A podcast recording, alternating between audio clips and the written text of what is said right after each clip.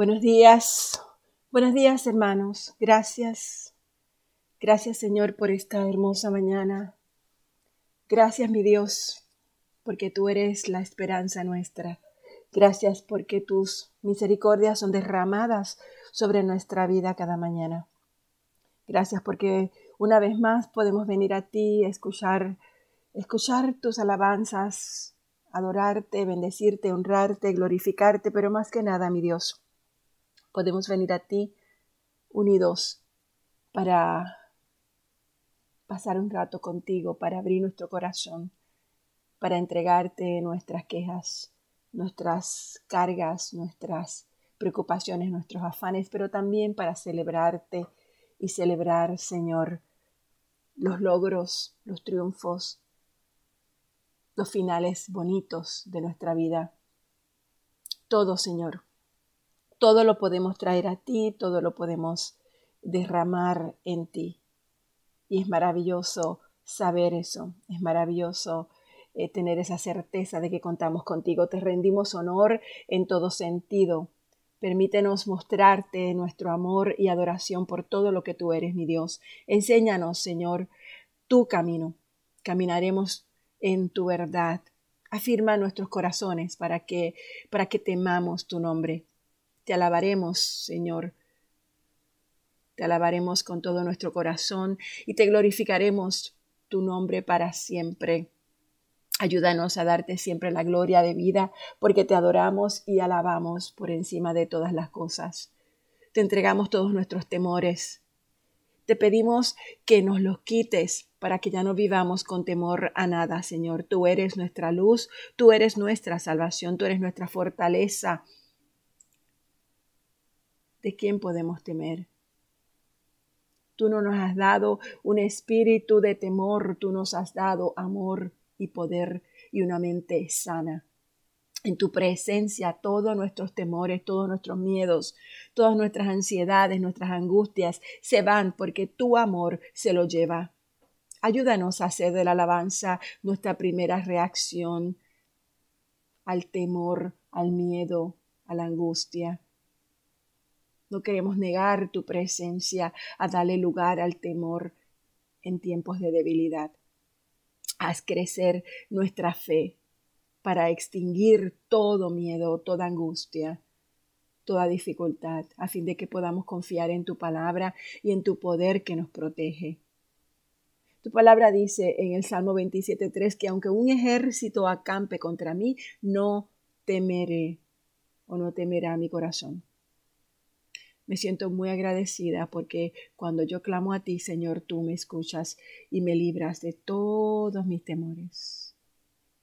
Y yo sé que cuando tenemos reverencia a ti, la reverencia a ti da vida y nos mantienes lejos de las acechanzas que llevan a la muerte. Permítenos, Señor, tener ese temor piadoso siempre en nuestros corazones. No queremos sacrificar ninguna de las bendiciones ninguna de la protección, de la sabiduría, de los logros, de la paz y de la vida larga que tú tienes para los que te temen a ti, mi Dios. Ese es el verdadero temor. Por eso, Padre, te pedimos hoy en el nombre de Jesús que seas tú llevándonos en victoria, que seas tú haciendo de nosotros un foco de luz, de bendición para las demás personas. Bendiciones, hermanos. Gracias, gracias. Gracias por este día hermoso y maravilloso. Gracias, mi Dios, por estas misericordias nuevas derramadas sobre nuestra vida. Oramos, Señor, para que en el día de hoy tu poder se derrame y se manifieste en nosotros. Le damos gracias por esta nueva oportunidad de estar juntos, esta nueva oportunidad de tenerte con nosotros, de venir a ti, y de desarrollar una nueva relación contigo. Cada mañana es una nueva oportunidad de estar contigo. Tú eres el autor y eres el consumador de nuestra fe. Y te damos gracias por el regalo que nos diste de la fe. Aumenta, Señor, nuestra fe cada día a medida de que leemos tu palabra y danos una fuerte fe para que podamos crear, creer en las respuestas a nuestras oraciones. Yo sé que no se trata de que nos propongamos establecer una gran fe por nosotros mismos, sino que la fe viene directamente del Espíritu y de tu palabra, Señor. Ayúdanos a confiar en ti con todo nuestro corazón y no en nuestro propio entendimiento. Te reconocemos en todos nuestros caminos y dependemos de ti para que nos dirijas, sobre todo para que dirijas nuestra jornada, para que dirijas nuestras veredas. Proverbios 3, 5 al 6 dice, ayúdame Ayúdame, Señor. Ayúdame a confiar en ti en todas las cosas de cada día. Impide que dude de ti y de tu palabra. Y yo sé que lo que no proviene de fe es pecado. Y por lo que confesamos toda la duda. Es por eso, Señor, que cualquier duda que haya en nuestros corazones, que cualquier ansiedad que exista dentro de nosotros, que cualquier tristeza, algo que pase en nosotros, Señor, hoy lo derramamos ante ti derramamos ante, ante tu grandeza. Tu palabra dice que el que duda es inestable, que es de doble ánimo y que no puede agradarte. Te pido que nos hagas fuertes en la fe que te agrada. Señor, tú lo eres todo para nosotros y lo sabemos porque por ti Nunca estamos sin gozo, sin amor, sin esperanza, sin poder, sin protección, sin provisión. Por ti es que podemos elevarnos más allá de nuestras limitaciones y vivir en paz, sabiendo que tú harás que todo obre para nuestro bien. Y que mientras vivamos como tú quieres, ayúdanos a leer tu palabra todos los días. Abre nuestros ojos cada vez más a tu verdad. Y permítenos reconocer y entender todas tus promesas para nosotros de manera que día por día podamos decidir rechazar toda duda en nuestras vidas. Todo esto te lo pedimos, Señor, en nombre de Jesús y continuamos hoy la lectura de tu palabra. Comenzamos el capítulo 14 de Primera de Samuel. Cierto día Jonatán le, dio le dijo a su escudero, ven, vamos a donde está la avanzada de los filisteos. Pero Jonatán no le dijo a su padre lo que pensaba hacer. Mientras tanto, Saúl y sus seiscientos hombres acamparon en las afueras de Gibeá, alrededor del árbol de granadas de Migrón. Entre los hombres de Saúl estaba Ahías, el sacerdote que vestía el efod, el chaleco sacerdotal. Ahías era hijo de Ahitob, hermano de Icabod, hijo de Finés, hijo de Li, sacerdote del Señor que había servido en Silo. Nadie se dio cuenta de que Jonatán había dejado el campamento israelita. Para llegar al puesto que avanza, de avanzada de los filisteos, Jonatán tuvo que descender de entre dos peñascos llamados Voces y Sene. Un peñasco estaba al norte frente a Micmas y el otro estaba al sur delante de Jeba. Crucemos hasta la avanzada de esos paganos, le dijo Jonatán a su escudero. Tal vez el Señor nos ayude porque nada puede detener el, al Señor. Él puede ganar la batalla, ya sea que tenga muchos guerreros o solamente unos cuantos. Haz lo que mejor te parezca, respondió el escudero. Estoy contigo. Decidas lo que tú decidas. Muy bien, le dijo Jonatán. Cruzaremos y dejaremos que nos vean. Si nos dicen quédense donde están o los mataremos, entonces no, no nos detendremos y nos subiremos hacia ellos. Pero si nos dicen suban y peleen, entonces subiremos. Esa era la señal del Señor de que nos ayudará a derrotarlos. Cuando los filisteos vieron que se acercaban, gritaron, Mire, los hebreos salen de sus escondites. Entonces los hombres de la avanzada le gritaron a Jonatán, Suban aquí y les daremos una lección. Vamos, sube detrás de mí, le dijo Jonatán a su escudero, porque el Señor nos ayudará a derrotarlos. Así que escalaron usando pies y manos, y entonces los filisteos caían ante Jonatán, y su escudero mataba a los que venían por detrás mataron a unos veinte hombres en total y sus cuerpos quedaron dispersos en un espacio de cuarta hectárea. De repente el ejército de los filisteos se llenó de pánico, tanto los que estaban en el campamento como los que estaban en el campo, hasta las avanzadas y los destacamentos de asalto. Y en ese preciso momento hubo un terremoto y todos quedaron aterrorizados. Entonces los centinelas de Saúl en Gibeá de Benjamín vieron algo muy extraño. el inmenso ejército filisteo comenzó a dispersarse en todas direcciones.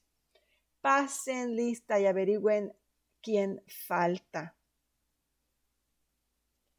ordenó Saúl. Cuando hicieron el recuento descubrieron que Jonatán y su escudero no estaban. Entonces Saúl le gritó a Ahías, trae el efod aquí, pues en este tiempo Ahías llevaba puesto el efod delante de los israelitas. Pero mientras Saúl hablaba con el sacerdote, la confusión en el campamento de los filisteos era cada vez más fuerte. Entonces Saúl le dijo al sacerdote, no importa, vamos ya.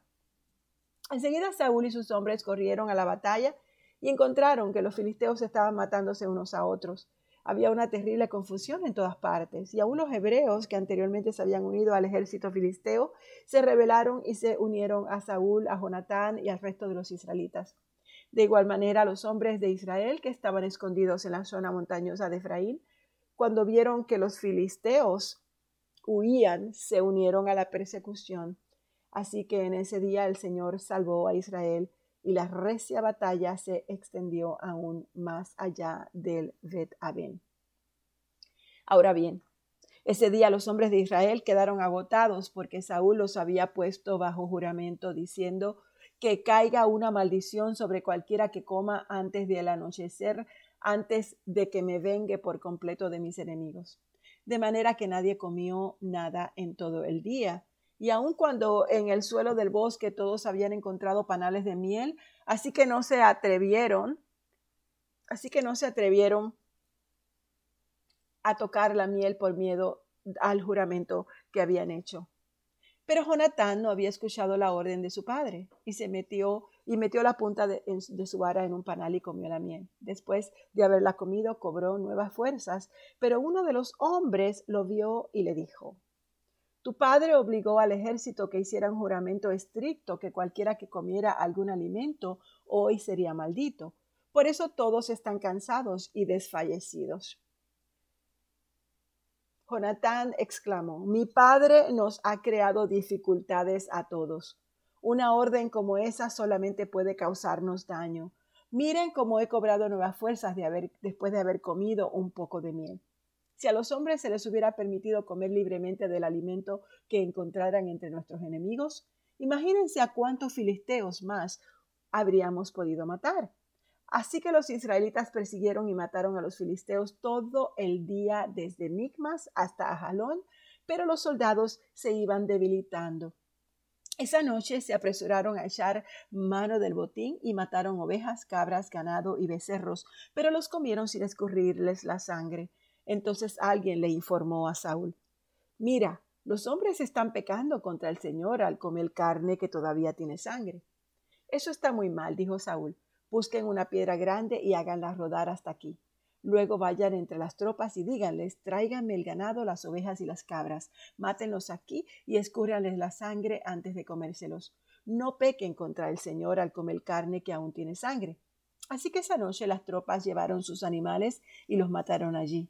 Luego Saúl construyó un altar al Señor. Él fue el primer altar a que él le construyó al Señor. Después Saúl dijo, persigamos a los filisteos toda la noche y saqueemos sus bienes hasta el amanecer. Destruyamos hasta el último hombre. Sus hombres respondieron, haremos lo que mejor te parezca, pero el sacerdote dijo, primero consultemos a Dios. Entonces Saúl preguntó a Dios, ¿debemos perseguir a los filisteos? ¿Nos ayudarás a derrotarnos? Pero Dios no les respondió ese día. Entonces Saúl le dijo a los líderes, algo anda mal, que vengan aquí todos los comandantes de mi ejército. Debemos descubrir qué pecado se ha cometido hoy. Juro por el nombre del Señor, quien rescató a Israel, que el pecador morirá. Aún así, aún si fuera mi propio hijo Jonatán pero nadie se atrevía a decirle cuál era el problema. Entonces Saúl dijo, Jonatán y yo nos pondremos aquí y todos ustedes se pondrán allá. Y el pueblo respondió a Saúl, lo que mejor te parezca. Entonces Saúl oró, Oh Señor Dios de Israel, por favor, muéstranos quién es el culpable y quién es inocente. Entonces hicieron un sorteo sagrado y Jonatán y Saúl fueron señalados como los culpables y los demás declarados inocentes. Después dijo Saúl, ahora hagan otro sorteo para señalar si es Jonatán o si soy yo. Entonces Jonatán fue indicado como el culpable. Dime lo que has hecho, le preguntó Saúl a Jonatán. Jonatán admitió, probé un poco de miel. Fue solamente un poco en la punta de mi vara. ¿Acaso merece eso la muerte? Sí, Jonatán, dijo Saúl, debes morir. Que Dios me castigue e incluso me mate si no mueres por esto. Pero la gente intervino y le dijo a Saúl, Jonatán ganó esta gran victoria para Israel. ¿Debe morir? De ningún modo. Tan cierto como que el Señor vive que ni un solo cabello de su cabeza será tocado, porque hoy Dios lo ayudó a hacer esta gran proeza. De modo que la gente salvó a Jonatán de la muerte. Entonces Saúl llamó a su ejército y no persiguieron más a los filisteos, y los filisteos volvieron a su casa. Victorias militares de Saúl. Cuando Saúl aseguró su posición de rey sobre Israel, peleó contra sus enemigos en todas las direcciones, contra Moab, Amón, Edom, los reyes de Soba y los filisteos, y donde quiera que iba obtenía victoria. Realizó grandes proezas y conquistó a los amalecitas, y así salvó a Israel de todos aquellos que no lo habían saqueado. Los hijos de Saúl eran Jonatán, Isboset y Malquisúa. También tuvo dos hijas, Merab, la mayor, y Mical. La esposa de Saúl era Anioam, la hija de Ahimaas. El comandante del ejército de Saúl era Abner, el hijo de Ner, tío de Saúl, y el padre de Saúl, y de Saúl y Ner, el padre de Abner, eran hijos de Abiel. Los israelitas pelearon constantemente con los filisteos durante toda la vida de Saúl. Así que cada vez que Saúl veía a un joven fuerte y valiente, lo reclutaba para su ejército. Nos quedamos hoy en el capítulo 14 de Primera de Samuel y le damos gracias y gloria a Dios por su palabra y por permitirnos cada día encontrarnos para poder alabarle, orar y más que nada traer nuestras grandes em, necesidades a nuestro Padre Celestial. Señor, en el día de hoy, primero que nada, queremos darte las gracias por la vida de Eliana. Eliana nació anoche o por la madrugada, a eso de casi las 2 de la mañana. Oramos para que tú le des eh, fuerza a Yolanda para, para seguir eh, cuidando a su hija y a sus nietas y a su esposo. Y te, y te damos gracias por esa nueva vida, la bendecimos como centro de vida cristiana. De la misma manera, Señor, seguimos eh, manteniendo en oración a todas aquellas personas que la necesitan, como Wandy. Tenemos en oración a la hermana de Yura, eh, que está ya con sus dolores, o no sé si ya dio a luz, pero la, la, la mantenemos en oración. Eh, mantenemos en oración a Grace, Señor. conoces tu corazón, el corazón de ella, Padre, lo que está pasando en estos momentos. Te pido que abras el camino y que ella pueda ver tu mano obrando eh, eh, dentro de esta tragedia que ha pasado en su vida con la muerte de su hija. Y te pedimos, Señor, que seas tú eh, tocando a cada uno de los hombres y mujeres del Centro de Vida Cristiana con todas sus necesidades. Tú les conoces, tú conoces todo, Padre. Tenemos a Eri en este grupo en el día de hoy. Lo bendecimos. le pedimos, te pedimos, Padre amado, que seas tú derramando gloria, gracia sobre su vida que seas tú trabajando en su corazón, que seas tú fortaleciéndolo y levantando vallado de protección y abriendo los caminos para que todo lo que tú has determinado en su vida se haga realidad. Para que eh, todo este mover que tú has hecho en su vida, Padre, eh, me viene a memoria a José en Génesis, la vida de José, todas las altas y las bajas, todas las caídas, todo lo que tú hiciste, Padre, lo hiciste con un propósito determinado para abrir puertas para el pueblo de Israel, para levantar ese pueblo, Señor, para dar vida. Así que, Padre, te pedimos que seas tú hablándole especialmente en el día de hoy a Eri, que seas tú, Señor, trabajando en su vida, que seas tú obrando en su corazón, que seas tú, mi Dios, mostrándole fuertemente, grandemente, iluminando su camino y mostrándole todo lo que tú tienes para su vida. Que, que no decaiga, que sus hombros estén levantados fuertes, esperando lo que tú tienes para Él. Que no haya ningún tipo de confusión en Él y que entienda que cada una de las vivencias y de sus caminos son para el propósito acorde para el cual le llamaste.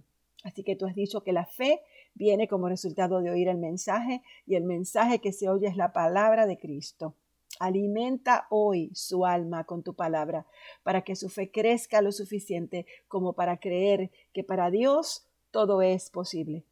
Dale a nuestra iglesia, a cada uno de los hombres y mujeres de nuestra iglesia, la certidumbre a toda prueba de que lo que tú has prometido hacer, lo vas a hacer. Haz de su fe un escudo de protección, ponlo en acción para mover las montañas de su vida. Tu palabra dice que el justo vivirá por la fe.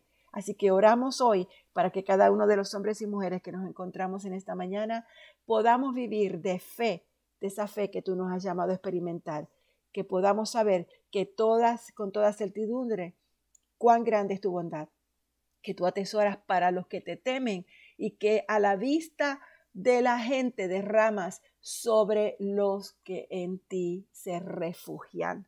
Gracias, mi Dios, gracias en nombre de Jesús. Amén.